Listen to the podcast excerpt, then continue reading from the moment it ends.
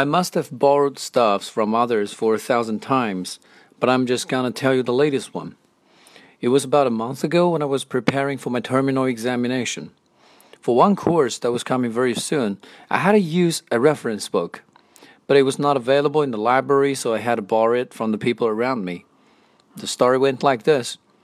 At first, I posted the request in my friend's circle of WeChat to see if people around me had it.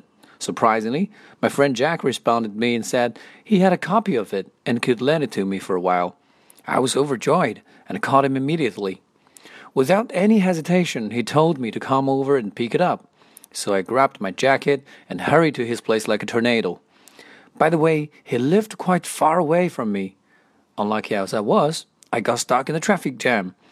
The bus didn't move for half an hour, and I was sitting in it with ants in my pants, worrying about my exam in the air. I must have waited for a million years until I arrived in my friend's place. The good news is, I eventually got the book and passed the exam with a decent score. And on the other hand, the experience has definitely taught me a lesson. If we want to stay carefree all the time, we need to save something for a rainy day. And that's the borrowing experience I'd like to share.